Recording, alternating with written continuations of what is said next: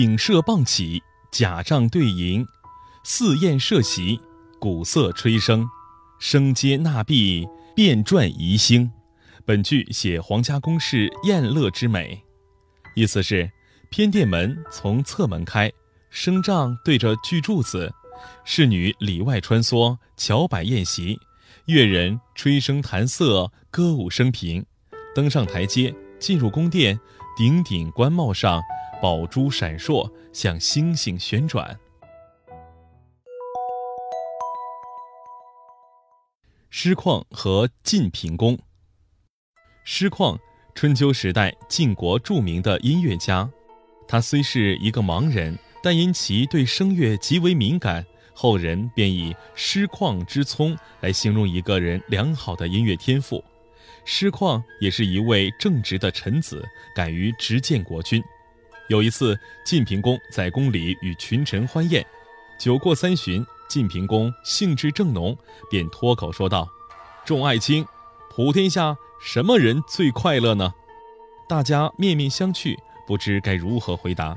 有人悄悄说：“大概是婴儿吧，整天无忧无虑的。”哈哈，你们不知道吧？最快乐的人莫过于君主了。他说出来的话，谁都不敢违抗。晋平公非常得意地说。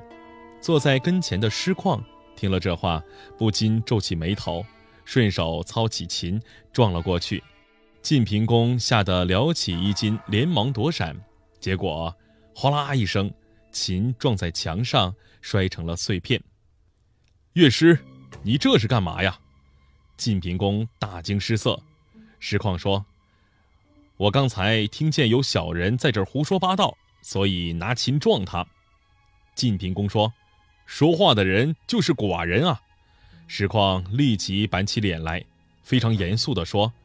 这可不是国君应该说的话呀！大臣们都觉得师旷做得太过分，纷纷要求杀掉他。